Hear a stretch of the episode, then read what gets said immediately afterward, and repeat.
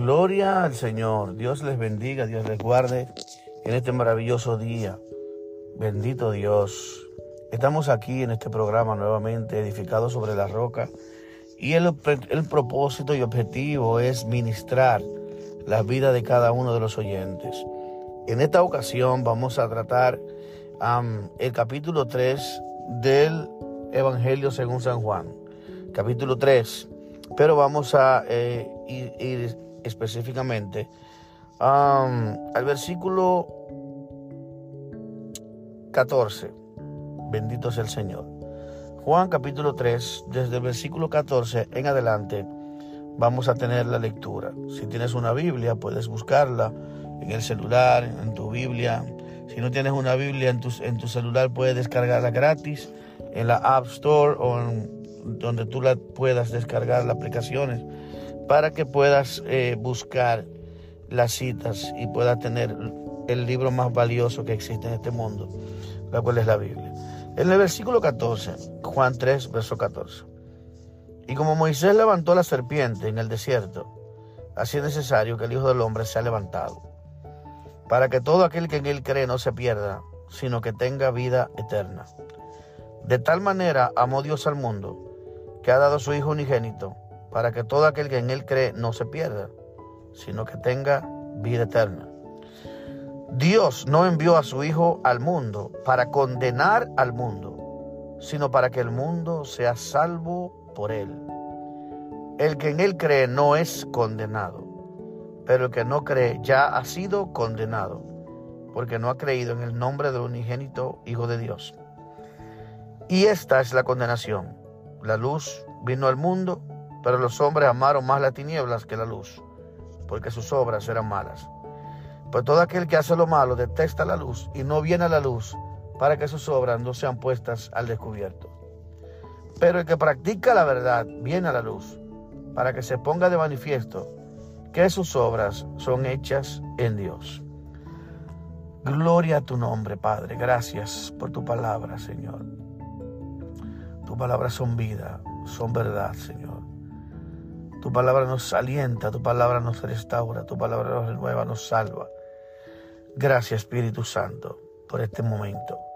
Bendice a las personas que están escuchando este maravilloso tema que vamos a trabajar en este día, Señor. Gracias, Padre. Permite que los corazones puedan escucharte y dale oídos para oír, Señor, y un corazón entendido, para que la fe entre, Señor, a su mente y su corazón y se conviertan y tú lo sanes, Padre, en el nombre de Jesús. Aleluya. Amén. Y amén. Bueno, bendito es el nombre del Señor. Aquí estamos hablando sobre una conversación que Jesús está teniendo con uno de los fariseos principales, un líder de las sinagogas, este señor llamado Nicodemo, que luego de esta conversación con Jesús, más adelante, la Biblia, no, la Biblia nos muestra que este hombre conoció al Señor y siguió al Señor. Pero el punto aquí es que este, este Señor, Jesús le está explicando la palabra y de cierto, y le está diciendo aquí, le habla muchas cosas. Primero, le dice que tiene que nacer de nuevo, que el que no nace de nuevo no puede entrar al reino de Dios. Y este hombre se está preguntando, ¿cómo yo puedo nacer de nuevo? Pero más adelante, en la conversación, porque Jesús le está explicando, ¿puede un hombre nacer siendo viejo? Le dice él. Jesús le dice, no, que no nace del Espíritu y del agua no puede entrar al reino de Dios. Entonces, él, él sabía, Nicodemo, lo que Jesús le estaba diciendo. En el pueblo de Israel todos tenemos y tenían conocimiento sobre la serpiente que Moisés levantó en el desierto, en aquellos años cuando las serpientes le mordían, eh, el pueblo estaba asustado porque iban a morir cuando esas serpientes de fuego le llamaban, se los mordían. Y Moisés le dio una solución, le dijo, hagan una serpiente y levántenla en un poste, exhíbanla en lo alto y todo aquel que sea mordido por una serpiente, el que mire la serpiente, será salvo. El que crea ahí será salvo. Y así sucedía, que cuando ellos levantaron la serpiente, si alguien fue mordido por una serpiente, miraba hacia la serpiente que, que fue levantada, fue erigida por Moisés, entonces el veneno no le hacía efecto, ya que la mirada de la serpiente era la fe que ellos ponían en esa parte, eh, eran sanadas.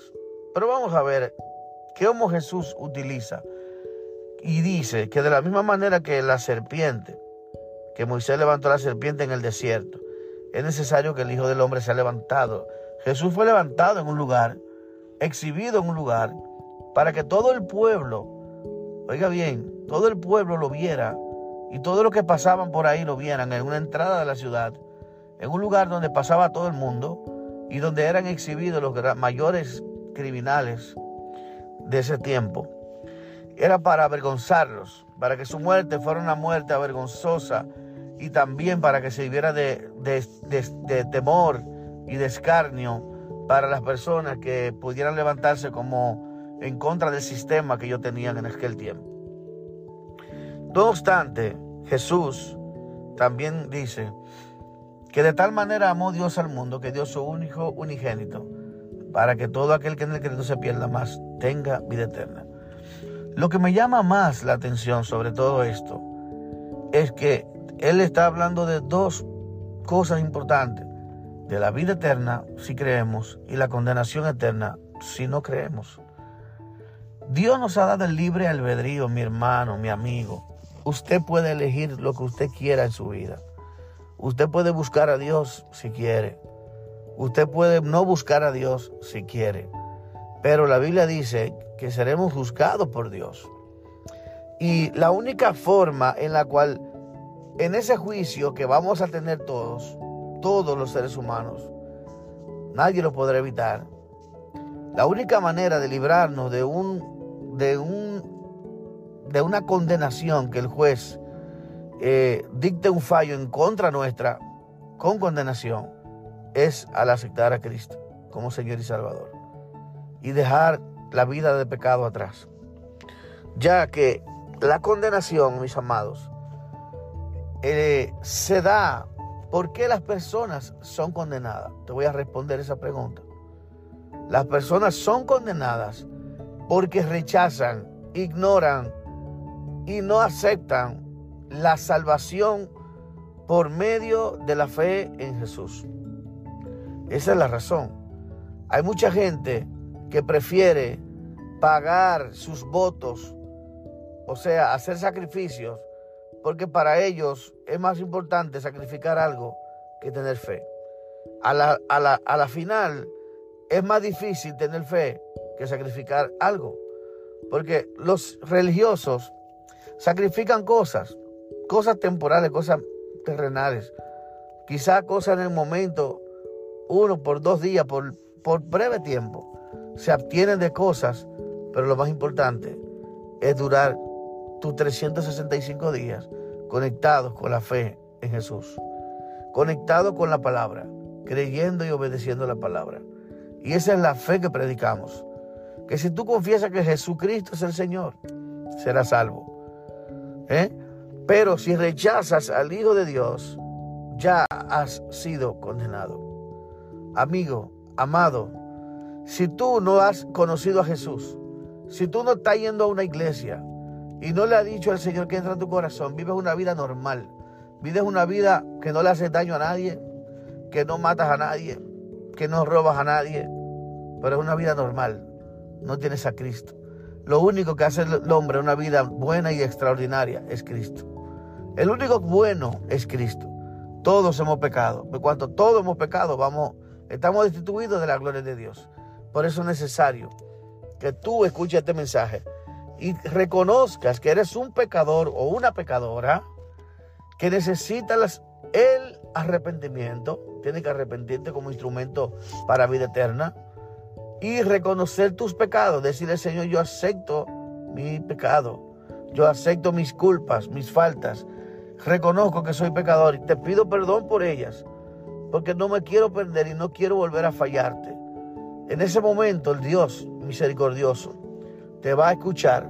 Si es de corazón la oración, puedes estar seguro que Dios te va a orar, Dios va a pedirte, Dios te va a perdonar y te va a enviar el Espíritu Santo para que te ayude de aquí en adelante en, todos los retos que tú vayas a tener en la vida. Así que, amado hermano, la condenación es la siguiente, rechazar a Jesús. Si tú no quieres buscar a Jesús, si lo quieres hacer ahora, mañana, el año que viene, en dos meses, es tu decisión. Pero yo no pensaría eh, salvarme mañana o un mes, dos meses. Yo prefiero salvarme ahora. Porque somos seres humanos que podemos morir en cualquier momento. Y si morimos y morimos en una situación no muy adecuada, de acuerdo a la voluntad de Dios, pues se puede dañar lo que tenemos que creemos que vamos a hacer en el futuro. O sea que Dios dice, hoy es el día de salvación. Acepta a Jesucristo como tu Señor y Salvador. Ven a Él arrepentido de todo corazón. No sigas huyendo de la presencia de Dios como hacía Caín. No sigas huyendo del llamado de Dios. No sigas huyendo de la salvación. No sigas huyendo del que te quiere salvar, del que te quiere perdonar, del que quiere darte una nueva vida. Él te quiere cambiar, pero tú no quieres dejar la calle. Tú no quieres dejar de vivir la vida que tú llevas de pecado, de, rebeldía, de, de desobediencia ante Dios. Porque tú crees que Dios lo que quiere es obligarte a hacer algo que a ti no te gusta. Pero cuando tú encuentras y le entrega tu vida al Señor, tu voluntad se va a alinear a la voluntad de Dios. Porque la voluntad de Dios es hermosa, es agradable y es perfecta. Así que te invito a memorizar, a analizar y a meditar sobre esto para que puedas tomar una decisión muy, muy importante, que es la de aceptar a Cristo en, en tu corazón y pedirle perdón por tus pecados. La ley dice arrepentidos y convertidos y serán borrados vuestros pecados. Dios te bendiga y Dios te guarde. Así que seguimos edificados sobre la roca. Compártelo, este video, este audio, con las personas que conoces y amas, para que ellos también tengan un momento de edificado sobre la roca. Dios te bendiga, Dios te guarde.